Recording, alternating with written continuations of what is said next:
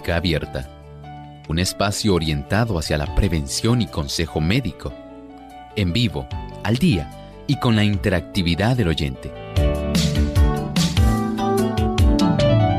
Clínica Abierta, poniendo al doctor a su alcance para un diálogo claro y honesto, porque nos importa su bienestar y salud.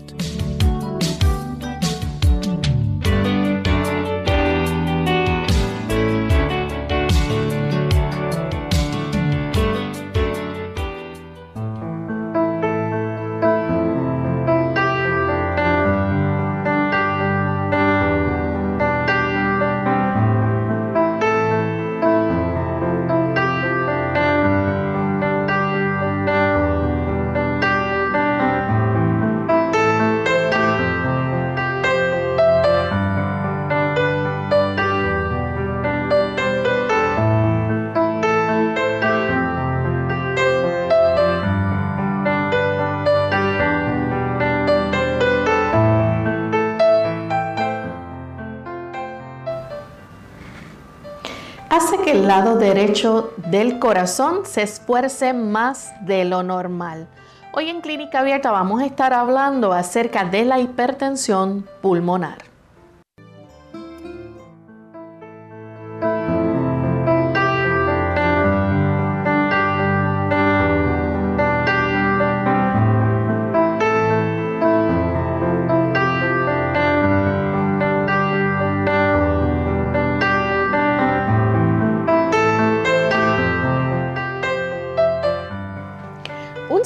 Muy cordial a nuestros amigos de Clínica Abierta. Nos sentimos muy contentos de tener esta oportunidad para llegar a ustedes nuevamente hoy con un, un, tema sumamente interesante y que esperamos que todos puedan prestar mucha atención. Vamos a estar hablando acerca de la hipertensión pulmonar, así que es un tema que nos concierne a todos y que debemos escuchar.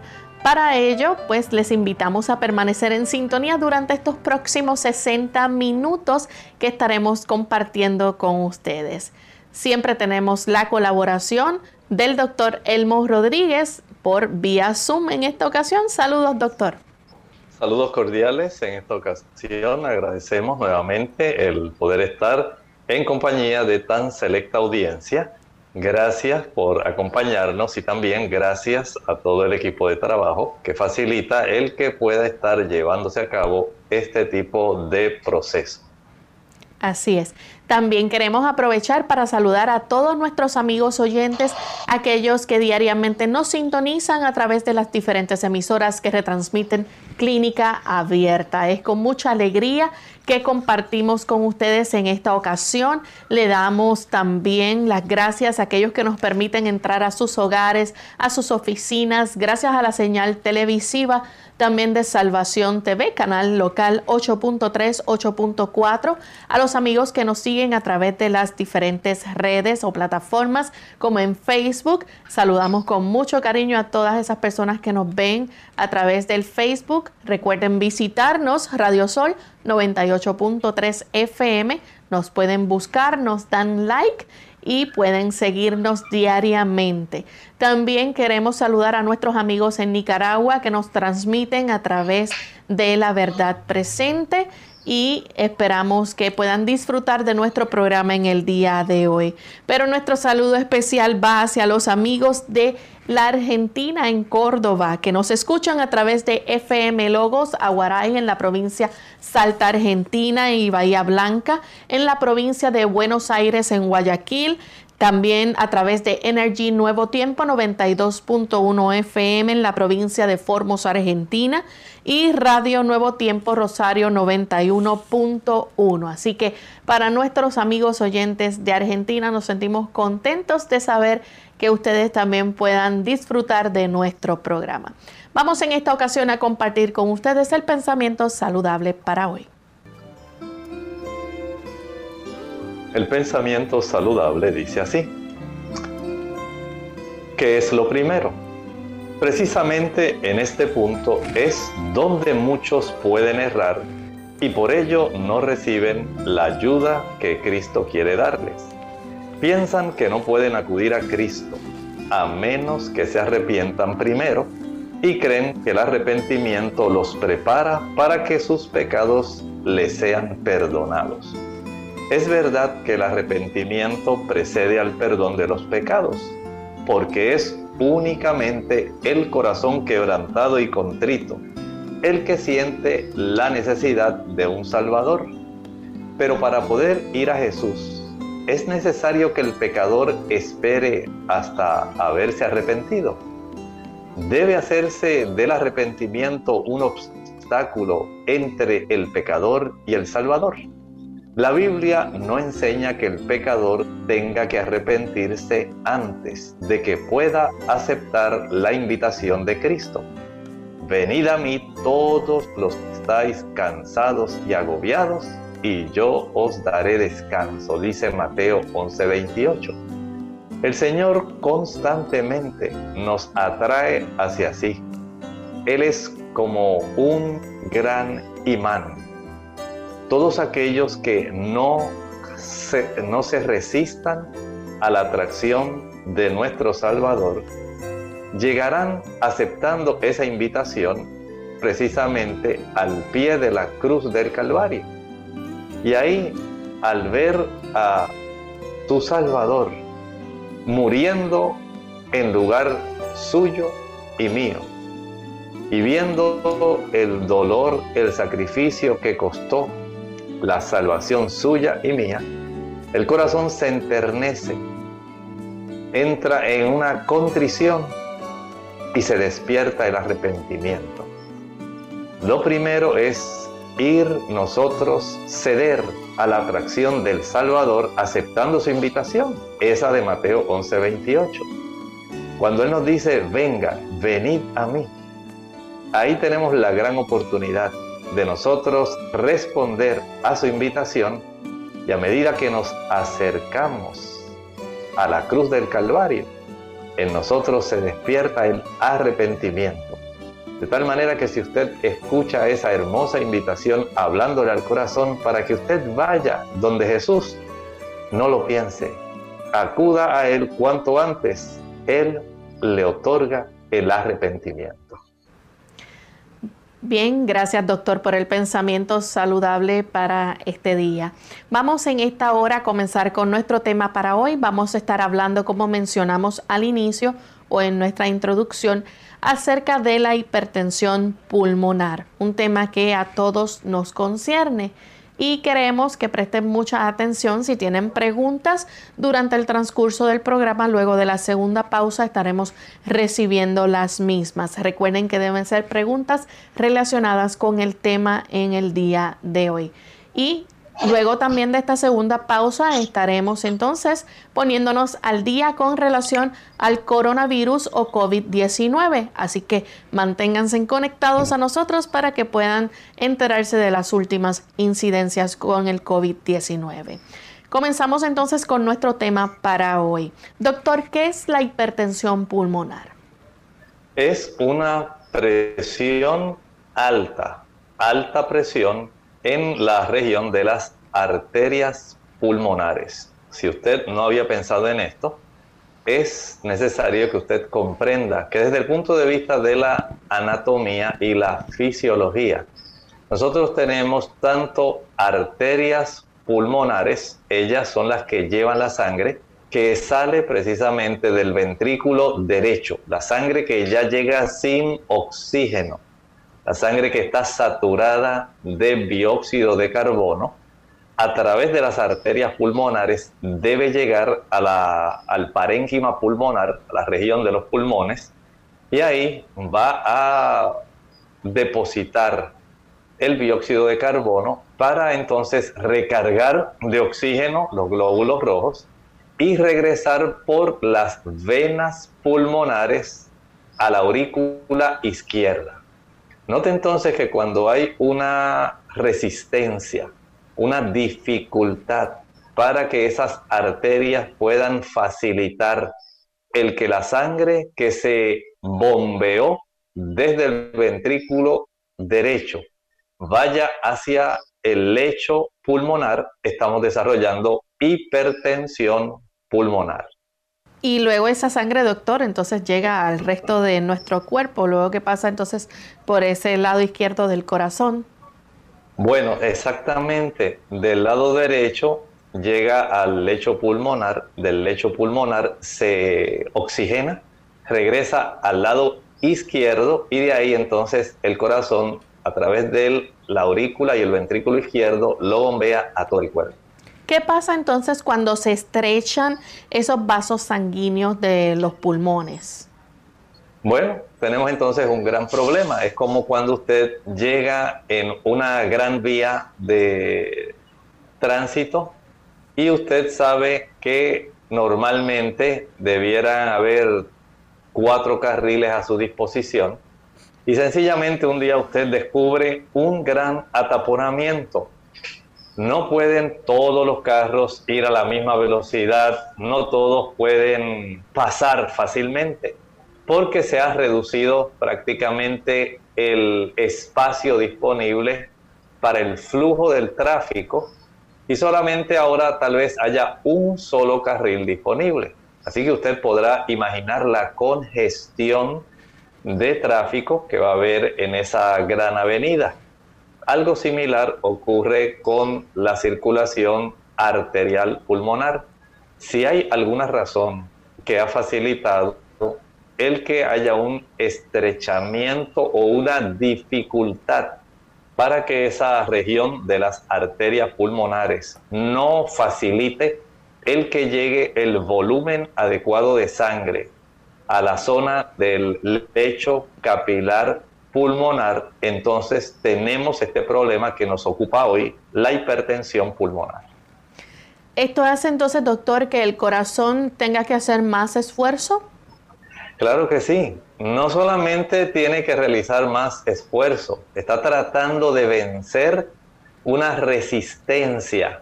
Normalmente, como estábamos hablando, digamos, la avenida debiera tener cuatro carriles de ida y cuatro carriles de regreso y ahora el carril de ida solamente se ha reducido a uno. Así que usted podrá imaginar la dificultad para que haya un buen flujo de tráfico en esa área. Y esto, en el caso del corazón, no solamente le congestiona el volumen, sino el mismo corazón tratando de darle al cuerpo una mayor cantidad de oxígeno que no se está consiguiendo porque hay una gran congestión y hay una incapacidad para lograr que haya una buena circulación. Ahora el corazón tiene que bombear con mucha más fuerza y hacer ese esfuerzo en tratar de vencer esa resistencia de las arterias pulmonares, va a provocar que crezca el ventrículo derecho, que es el ventrículo que impulsa la sangre hacia la región de los pulmones. De tal manera que esto va a hacer que el corazón de la persona con esta hipertensión pulmonar comience a agrandarse. Bien, entonces, ¿qué puede estar causando esta hipertensión pulmonar? Bueno, hay varias causas. Eh, desde el punto de vista, digamos, hemodinámico y desde el punto de vista cardiovascular podemos primeramente pensar en causas que sean inmunológicas, así como usted lo escucha. Probablemente usted no lo había pensado, pero hay causas autoinmunitarias que van a estar facilitando esto. Eh, por ejemplo, las personas que padecen de esclerodermia. Usted pensará en ellas eh, más exclusivamente como una situación que tiene que ver más con la piel, pero recuerde que los trastornos inmunitarios, aquellos que son de este tipo autoinmunitario, van a afectar otras áreas, incluyendo áreas como la vasculatura. Y esto puede ocurrir incluso hasta en el paciente que padece de artritis reumatoidea. Así que no solamente la esclerodermia, que es una condición, autoinmunitaria, sino también la artritis reumatoidea. Y usted pensaría que la artritis solamente tiene que ver con nuestras articulaciones. Digamos que su manifestación principal ocurre en esa área, pero no necesariamente está limitada a la zona articular. Y desde ese punto de vista entonces podemos entender que cuando hay trastornos inmunitarios se pueden afectar otros tejidos, como por ejemplo las arterias que llevan la sangre a los pulmones. Y esta es una de las causas, una causa inmunitaria para el desarrollo de hipertensión pulmonar. Bien amigos, ha llegado el momento de hacer nuestra primera pausa, pero no se despegue de nuestra sintonía, que cuando regresemos vamos a seguir hablando acerca de las causas que producen la hipertensión pulmonar. Ya volvemos. Cada día que pasa, al oír, leer o ver las noticias, o al observar a nuestro alrededor nos preguntamos, ¿por qué sufren los inocentes? ¿Por qué tenía que morir fulano o sutano? Son preguntas que todos nos hemos formulado y que gracias a Dios su palabra tiene la respuesta. Aunque suceden muchas desgracias cada día, podemos estar seguros que nuestro Creador y Redentor dirige los destinos de nuestro mundo y que muy pronto esta terrible pesadilla pasará. Busquemos hoy, en las Sagradas Escrituras, las respuestas a nuestras interrogantes. Estudie la Biblia hoy. Un mensaje de esta tu emisora amiga. Dale, papá, aviéntame el balón. A ver, hijo, ¿estás listo? Ahí te va, pateala fuerte. Las probabilidades de que un niño sea deportista profesional son de una en 17 mil. Parece lejano, pero eso no impide que usted sueñe con ello. Hay algo más cercano en lo que también debe pensar. Las probabilidades de que un niño sea diagnosticado con autismo son de una en 150. Ya conoce las probabilidades del autismo, Ahora conozca las señales. Un niño con autismo puede presentar las siguientes señales. No muestra expresiones de alegría o grandes sonrisas a los seis meses. No reacciona a los sonidos con sonidos o expresiones faciales a los nueve meses. No empieza a balbucear al año. Para conocer otras señales, llame al 1-800-CDC Info. Este es un mensaje de Autism Speaks y el Ad Council. Ante el nuevo coronavirus COVID-19, nuestra actitud debe ser no colapsar los sistemas de salud. Debemos reconocer los síntomas y llevarnos de las instrucciones que está ofreciendo el Ministerio de Salud Pública. El mensaje es, la vacuna eres tú. Según cómo te comportes, podemos evitar la propagación del virus. Este es un mensaje de esta emisora.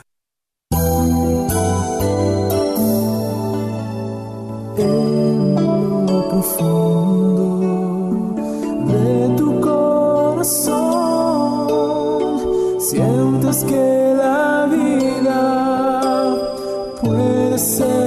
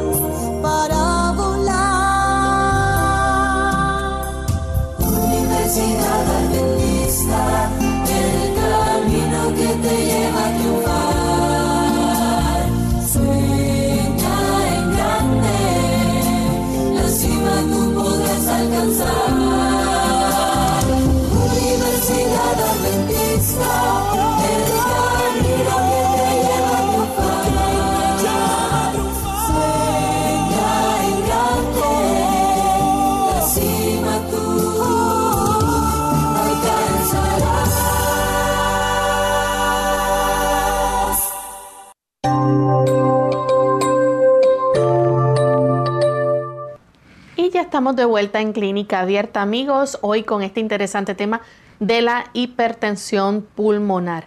Y justo antes de la pausa, el doctor estaba compartiendo con nosotros cómo es que es esta hipertensión pulmonar es una presión alta, una presión arterial alta en las arterias de los pulmones, hace que el lado derecho del corazón se esfuerce más de lo normal.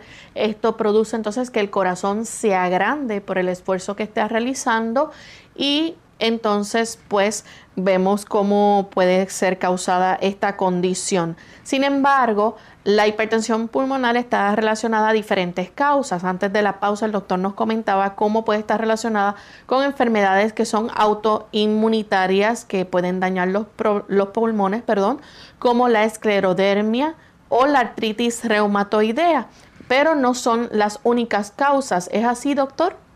Tenemos también otras causas que pueden afectar y pueden facilitar el desarrollo ¿verdad? de esta situación, que en realidad lo que va a dar lugar cuando hay esta resistencia o esta incapacidad para poder eh, facilitar la circulación sanguínea ahí en la zona del corazón eh, hacia el pulmón, entonces se puede desarrollar insuficiencia cardíaca derecha.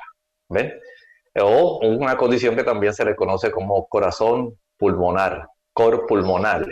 Y este tipo de situación, eh, analizando las causas, podemos decir que no es solamente por motivos autoinmunitarios como la esclerodermia y la artritis reumatoidea, sino también pueden haber causas de trastornos genéticos que pueden estar afectando la capacidad de estas arterias para facilitar el flujo sanguíneo del corazón derecho hacia el lecho pulmonar.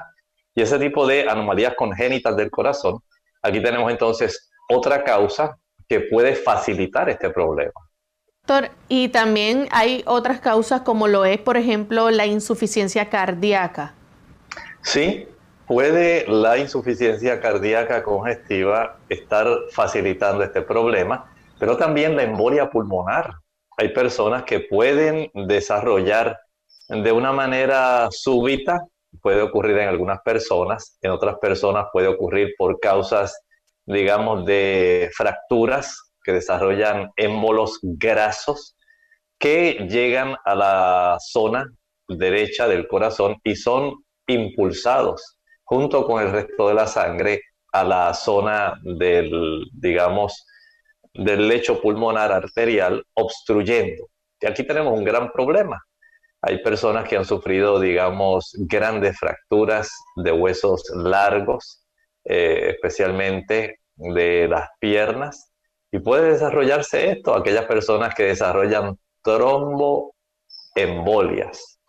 Estos émbolos pueden viajar, estos que se desarrollan principalmente en las venas de las extremidades inferiores son bastante preocupantes y van a ataponar la circulación de las arterias pulmonares.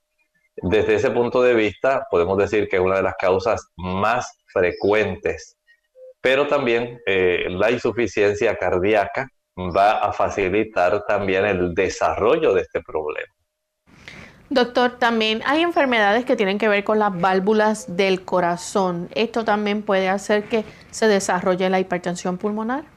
Claro, tenemos personas que esas eh, válvulas, especialmente esas válvulas eh, pulmonares, van a facilitar el que esto se desarrolle. Hay personas que desarrollan eh, una rigidez esas válvulas se van poco a poco calcificando, se estrechan y el corazón tiene que hacer mucho esfuerzo tratando de que la sangre pase del corazón del lado derecho hacia las arterias pulmonares, pero tienen que pasar por estas válvulas. Y si hay una estrechez, si hay una reducción de la zona, entonces se va a afectar ese flujo y al afectarse, lamentablemente, pues la persona va a tener una serie de signos y síntomas porque no va a estar facilitando el que haya una buena circulación que pueda oxigenarse para mantener los tejidos en el aspecto de su función adecuada.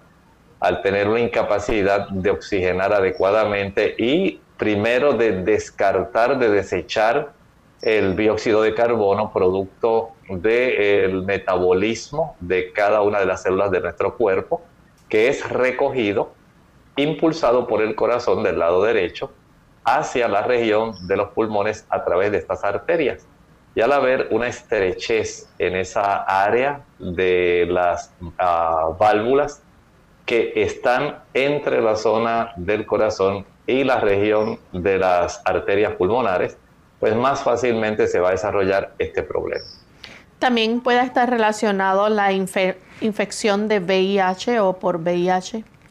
Así es, este virus de la inmunodeficiencia humana también puede afectar bastante. Sí entendemos que muchas personas están muy bien controladas, que los eh, antirretrovirales y todo este tipo de medicamentos que se utilizan y que han logrado reducir muchísimo la incidencia de este problema, no quiere decir que la persona se haya librado por completo de la condición, porque sabemos que no siempre la persona es tratado, digamos, en el momento de inicio. Muchas personas ya acuden a buscar ayuda cuando básicamente su condición está muy adelantada y en ese aspecto el efecto que tiene la infección en el daño que puede producirse al sistema arterial pulmonar, pues es significativo. Así que ese antecedente en estas personas, dependiendo del momento en que se inició el tratamiento, puede incluso afectar entonces la capacidad de que el corazón transporte una buena cantidad de sangre a la región de los pulmones. ¿Qué pasa entonces si hay un largo tiempo donde esté entrando poco oxígeno o niveles bajos de oxígeno? Bueno, vamos a tener un problema en realidad en este tipo de situación. Eh, estos niveles bajos de oxígeno en la sangre durante largo tiempo, un tiempo crónico, van a impedir, ¿verdad?, que haya una buena capacidad para que esto se pueda realizar, digamos, esto, me refiero al intercambio de oxígeno, porque de por sí, pues hay una serie de problemas que van a estar afectando el que se transporte adecuadamente el dióxido de carbono y se pueda oxigenar adecuadamente. Y esto entonces va a ser acumulativo el problema y puede facilitar también el desarrollo de esta situación de la hipertensión pulmonar. Hay otras enfermedades como la enfermedad pulmonar o fibrosis pulmonar que también pueda estar relacionada con esto. Sí, muchas personas llaman al programa, especialmente personas que ya tienen enfisema, personas que ya padecen bronquitis crónica, aquellas enfermedades que de una u otra forma van a alterar la capacidad de la región del parénquima pulmonar en que pueda realizar su función. Recuerde que cada alveolo está rodeado por pequeños capilares que van a facilitar ese intercambio gaseoso. No nos podemos enfocar solamente en las arterias pulmonares grandes. Cada arteria pulmonar tiene que ramificarse hasta llegar a convertirse en una pequeña arteriola que eh, circunda básicamente la región de cada saquito de nuestros pulmones, cada unidad de intercambio gaseoso, el alveolo. Y desde ese punto de vista, sí hay un problema porque el alveolo en sí no está facilitando que haya un buen intercambio gaseoso por algún problema, digamos fibrosis. Digamos que fue una dama que le dieron algún tipo de radioterapia y se produjo una fibrosis secundaria a haber recibido la radioterapia, pues ya tenemos ahí un problema. Si ya es porque la persona de alguna forma, por alguna causa, ¿verdad?, eh, inmunitaria o por exposición a químicos y a otras situaciones, produjo en su lecho pulmonar la fibrosis también, esto va a facilitar el desarrollo de la hipertensión pulmonar porque no hay un buen intercambio gaseoso. Llega mucha sangre, la sangre toda trata de facilitar el transporte del dióxido de carbono para que sea sacado del cuerpo y se puede introducir una buena cantidad de oxígeno. Cuando esto no puede ocurrir porque no hay una estructura pulmonar adecuada, porque se ha perdido la elasticidad porque se han reducido la cantidad de alveolos que pueden hacer esa función, se puede desarrollar este problema de la hipertensión pulmonar. Así que desde ese punto de vista, las personas que padecen enfermedad pulmonar obstructiva crónica y aquellas que padecen de fibrosis pulmonar, pues estas personas se les facilita el poder desarrollar hipertensión pulmonar. No es que usted necesariamente la tiene que desarrollar, porque tal como estábamos hablando hace un momento con el caso del VIH, no todo el mundo desarrolla aceleradamente las etapas que llevan al daño pulmonar.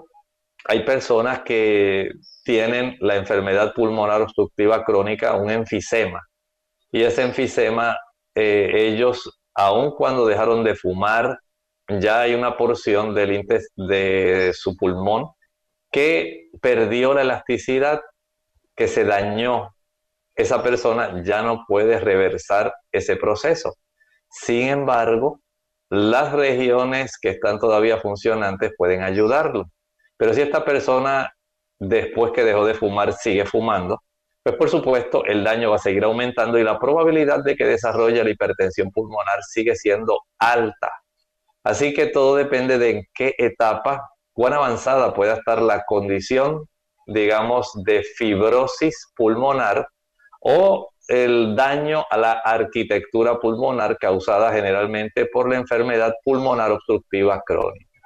Vamos en este momento a hacer nuestra segunda pausa. Cuando regresemos, continuaremos hablando más sobre las causas y también los síntomas. Así que no se despeguen de nuestra sintonía, que también cuando regresemos estaremos compartiendo con ustedes las últimas informaciones con relación al COVID-19. Ya volvemos. Diuréticos y deshidratación. Hola, les habla Gaby Sabalua Godard en la edición de hoy de Segunda Juventud en la Radio, auspiciada por AARP. Hablar del sol, del calor y de las altas temperaturas nos lleva a pensar en un grupo muy vulnerable a la deshidratación, los adultos mayores. Efectivamente, aquellos que sean mayores de 65 años presentan una menor adaptación a los cambios ambientales y son por eso más sensibles a los golpes de calor. Si a esto le sumamos la disminución de la sensación de sed, así como el descenso de la capacidad de termorregulación, advertimos el enorme riesgo al que están expuestos. Si fuera poco, muchos medicamentos tomados por la hipertensión arterial y enfermedades del corazón son diuréticos, los cuales sirven para eliminar sales y líquidos del organismo. Las primeras señales de deshidratación son la confusión y el malestar que al no ser atendidos pueden causar un daño orgánico, inclusive la muerte. Los adultos mayores deben ser alentados a consumir un mínimo de 2 litros de agua al día, aunque no sientan sed. El consumo del líquido puede además ser por menos de sopas, leches y jugos. El té, café y bebidas carbonadas son diuréticos leves y deben ser evitados o consumidos con moderación. Para proteger a los adultos mayores, ofrézcale mucha agua. Pregúntele al médico además si los medicamentos que están tomando puede ser que incrementen el riesgo de deshidratación. El patrocinio de AARP hace posible nuestro programa. Para más información visite aarpsegundajuventud.org.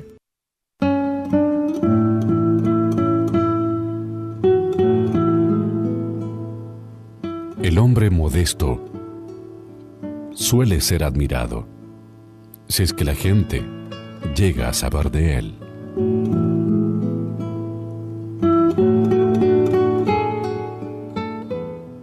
Ante el nuevo coronavirus COVID-19, debemos proteger de contagio a las personas más vulnerables, a los que tienen patologías previas, a los envejecientes y las embarazadas.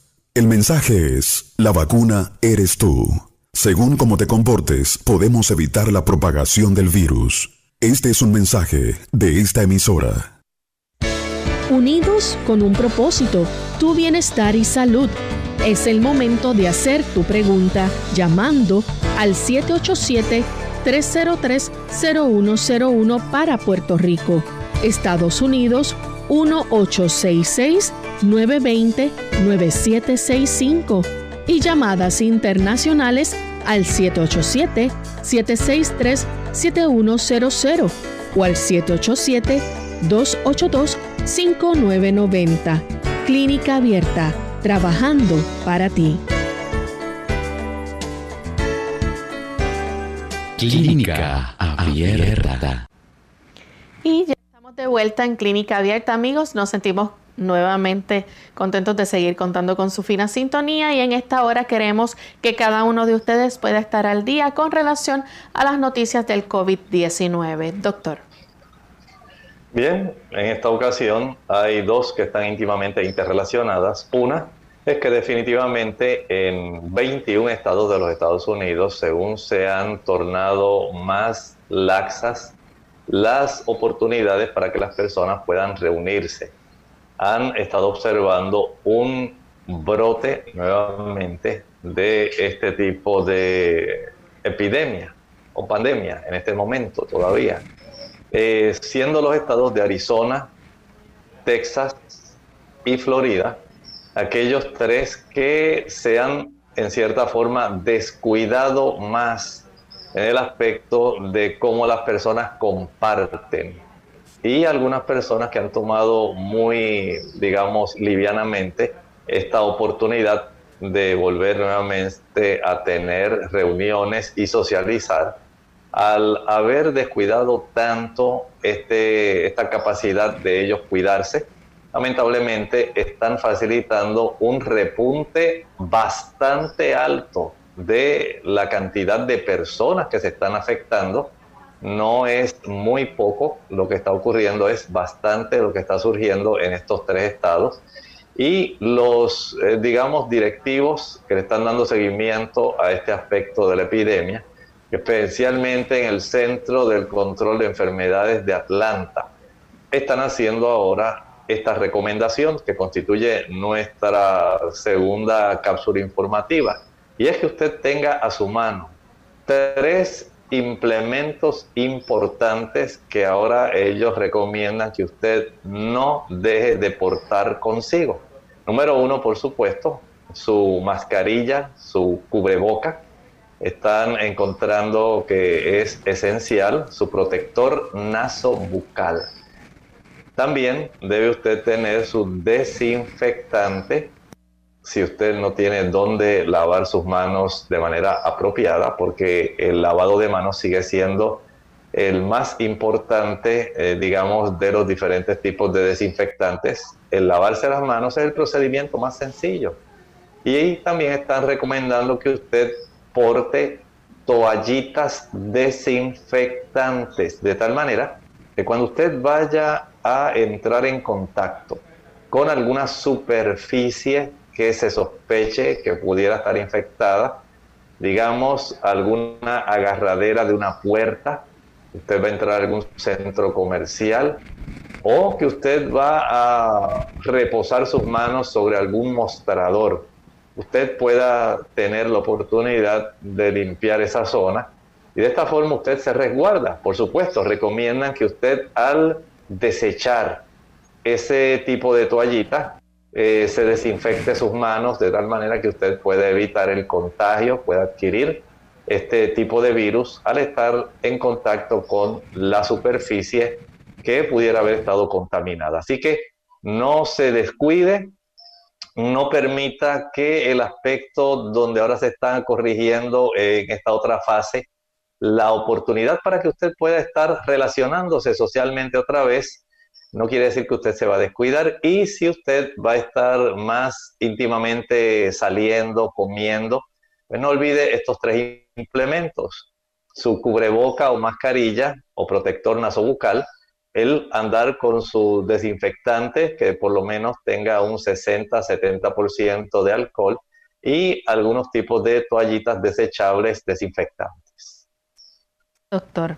Bien, pues a los amigos que estén muy atentos y alerta, no bajemos la guardia y mantengamos nuestro protocolo de higiene para evitar entonces el contagio del COVID-19.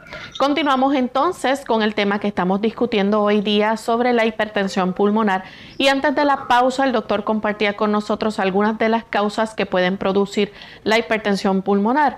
Entre ellas pues ya habíamos mencionado enfermedades pulmonares, insuficiencia cardíaca, anomalías eh, congénitas o hereditarias. Sin embargo, también hay algo que debemos mencionar y que puede estar relacionado con esto, y es algunos medicamentos. ¿Es así, doctor? Así es, especialmente hubo un medicamento que hace unos años se le hizo bastante promoción para bajar peso, pero lamentablemente, según apareció, tuvo que salir del mercado porque este producto se encontró que estaba facilitando el desarrollo de hipertensión pulmonar. De tal manera que este producto básicamente entró en el escenario eh, farmacológico y así de rápido según entró, se dieron cuenta del problema que estaba causando como efecto adverso. Así también salió del escenario farmacológico. Así que hay fármacos, especialmente este que ya no está siendo mercadeado activamente, puede producir este tipo de situación y esto hay que entenderlo. También pudiéramos mencionar que otra de las causas puede ser la apnea obstructiva del sueño.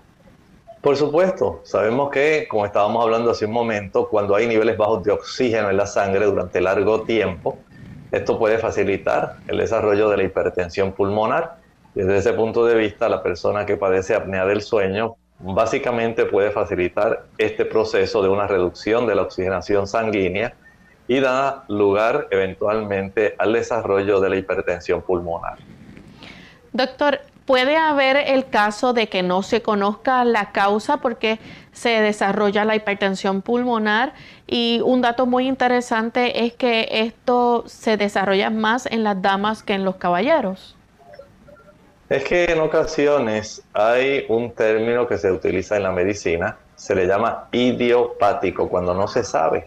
Y hay hipertensión arterial pulmonar idiopática, que digamos los casos son los mínimos, pero es una cantidad donde no llega a saberse nunca en realidad cuál fue el motivo por el cual se desarrolla esta hipertensión arterial pulmonar y se le da esta designación idiopática.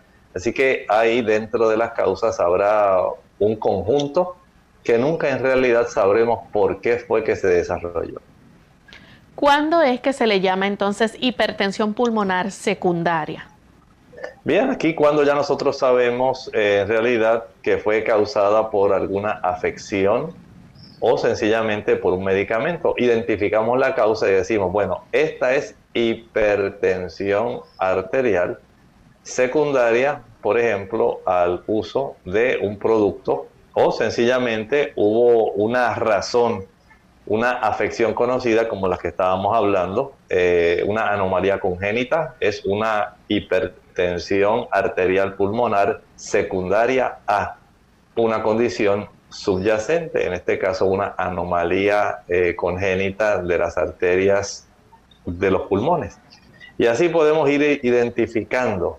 Es secundaria al desarrollo de VIH, porque no es que la persona nació con este problema, sino que llevaba una vida normal y secundario a, digamos, haber tenido una enfermedad de las válvulas del corazón, desarrolló entonces el problema de la hipertensión arterial pulmonar.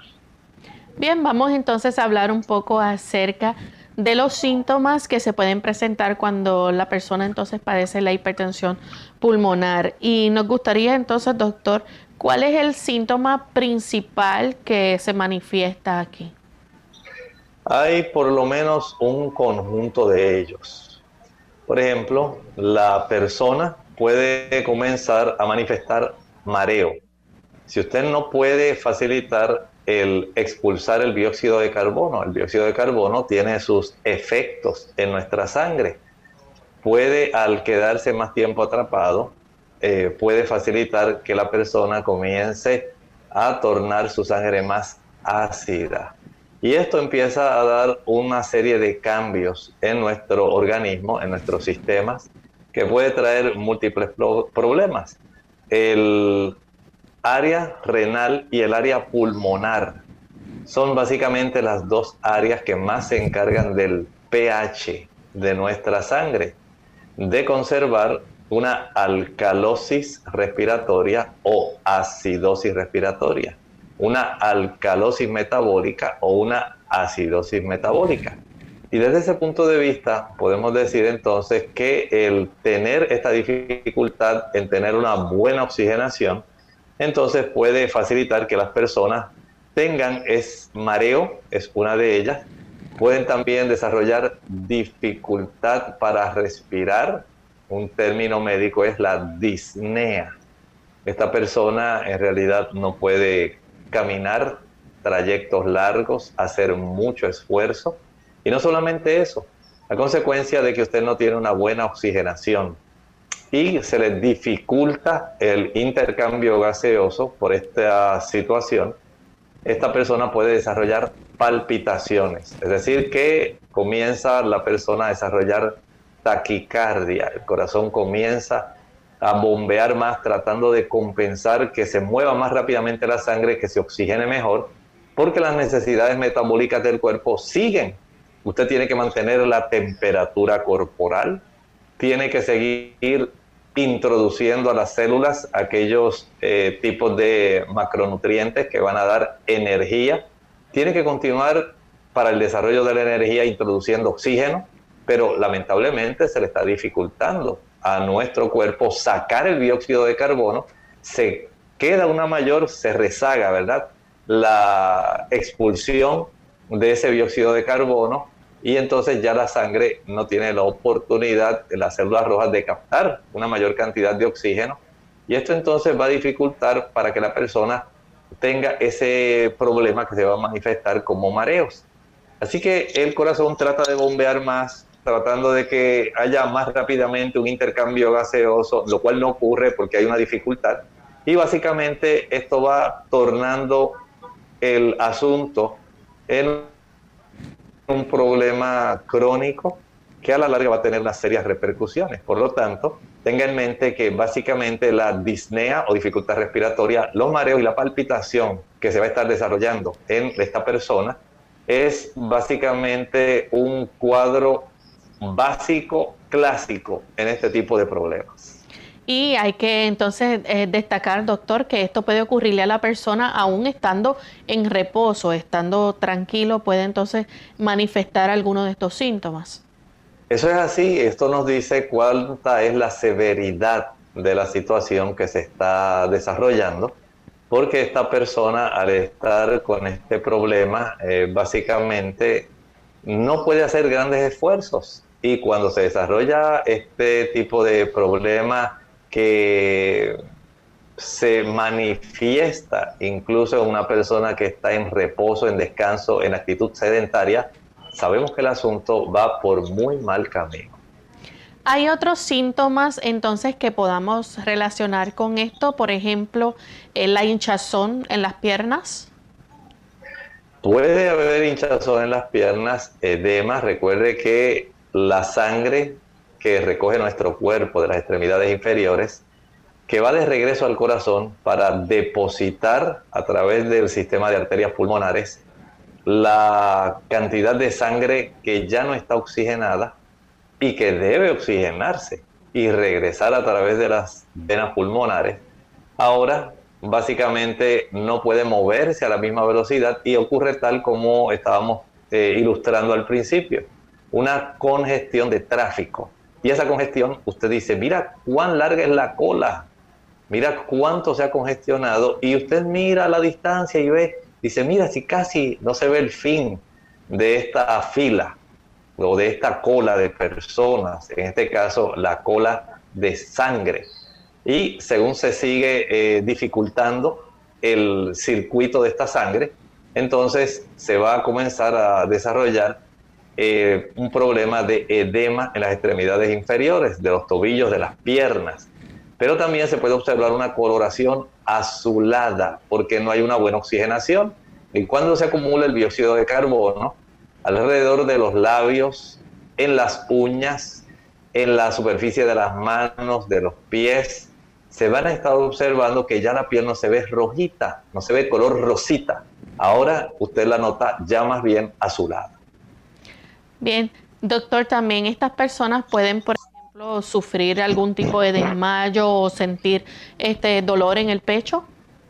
Sí, pueden sentir dolor en el pecho, pueden sufrir vértigo, se pueden desmayar, no tienen la capacidad de facilitar un buen recorrido de la sangre que sea capaz de oxigenar, se sigue acumulando el dióxido de carbono y esta persona va a sufrir trastornos en el aspecto sensorial.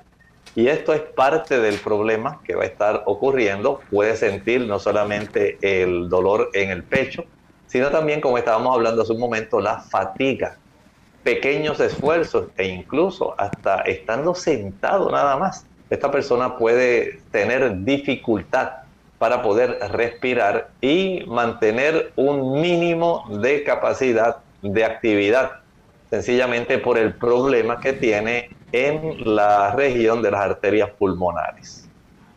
¿Puede entonces esta persona eh, sentirse débil a raíz de esto?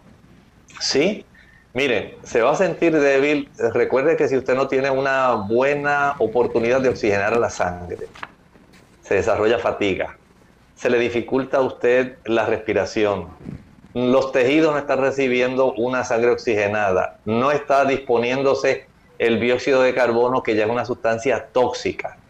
La persona va a sentir dolor en el pecho, va a sentir incomodidad, va a sufrir desmayo, va a tener mareos y sencillamente eh, puede a consecuencia de todo este congestionamiento seguir ascendiendo el problema de congestión eh, de la sangre venosa, se puede, digamos, observar el abultamiento de su abdomen porque también se va desarrollando un, eh, digamos, un congestionamiento de sangre en estas áreas la persona se va a sentir débil.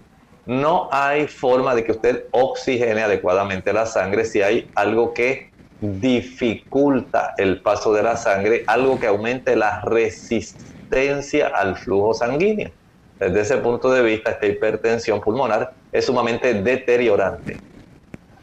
Bien, es importante entonces que este paciente se haga las pruebas y exámenes pertinentes, ya que al inicio de esta condición, esto también pudiera este, quizás confundirse con alguna otra enfermedad como asma o algo así. Sí, eh, algunas personas eh, pueden tener algunos sonidos anormales cuando el médico le está escuchando sus campos pulmonares y los focos de auscultación cardíaca. Él puede notar cómo se enfatizan especialmente aquellos ruidos que corresponden a las válvulas atrioventriculares, a esas válvulas que están ahí, y las que tienen que ver con la región donde el ventrículo le lleva a las arterias del pulmón, esa otra, ese otro tipo de válvulas, eso más bien las de las arterias pulmonares, van a, desencadenar un ruido especial a consecuencia de esta sobrecarga de volumen o estrechez o incapacidad. Además de esto, algunas personas pueden sentir como que les pulsa, les late el área de la región que usted tiene justamente detrás del hueso del medio del pecho, del esternón. Va a sentir este tipo de sensación. Pueden escucharse, como dije, los soplos cardíacos, puede observarse un aumento en el diámetro de las arterias, eh, perdón, de las venas del cuello. Ahí nosotros sabemos que tenemos las venas yugulares, que están justamente al lado de las carótidas, las arterias carótidas, las yugulares, comienzan a congestionarse. Recuerden que nuestra cabeza también tiene que drenar su sangre hay un gran metabolismo, casi el 20% del metabolismo de nuestro cuerpo es a consecuencia del metabolismo del cerebro. Y quiere decir que este cerebro está muy activo, usted sigue pensando, sigue produciendo, está consciente, pero no hay una forma rápida de facilitar el drenaje de la sangre de nuestra cabeza hacia la región de la aurícula derecha, para que pase al ventrículo derecho, para que sea entonces bombeado a la región de las arterias pulmonares. Y esto va a facilitar que usted mire el cuello de estas personas y haga, se pueda observar una distensión yugular. Esa distensión yugular que es una, una señal de que hay una congestión de sangre en esa área que no está siendo adecuadamente procesada. Bien, ya nos quedan pocos minutos, doctor, y antes de despedirnos nos gustaría entonces que compartiera con nuestros amigos qué exámenes son importantes a llevarse a cabo durante esta condición y si hay algún tratamiento para la misma, porque sabemos que es una condición que lamentablemente no tiene cura.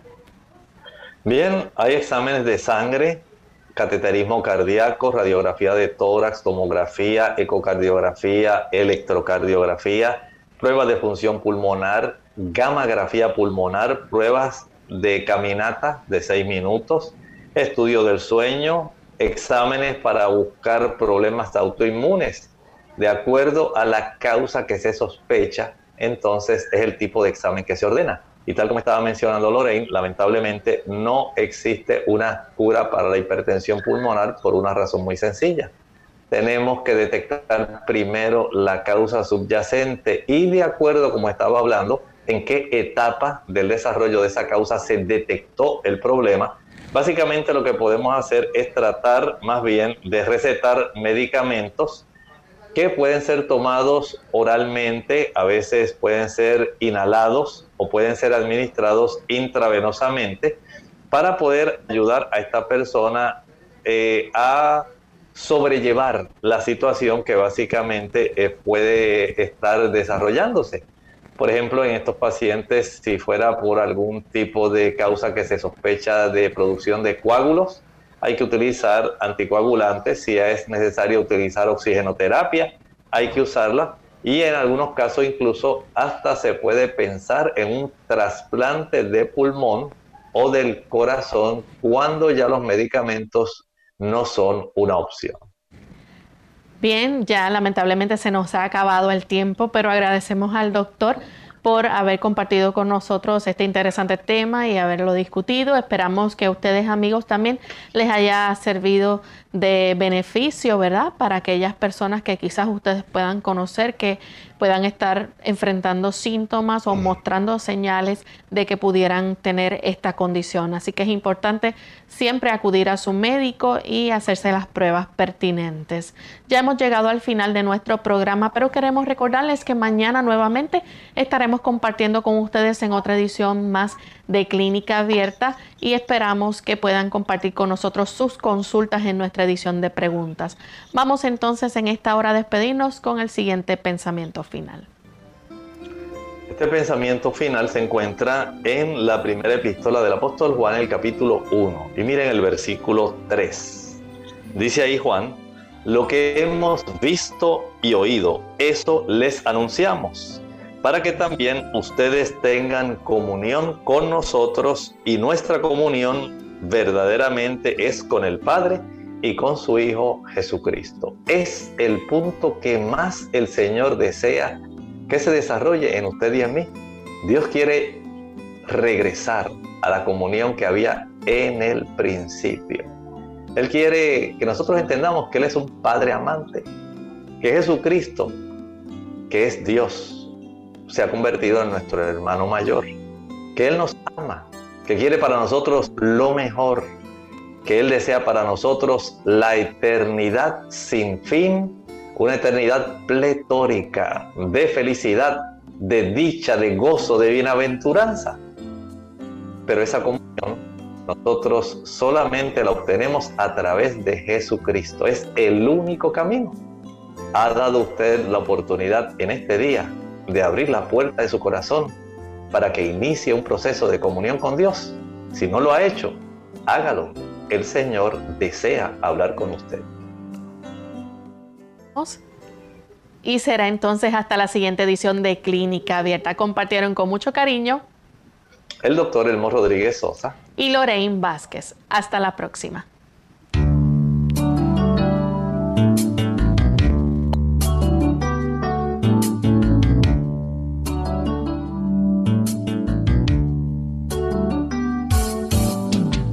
Abierta.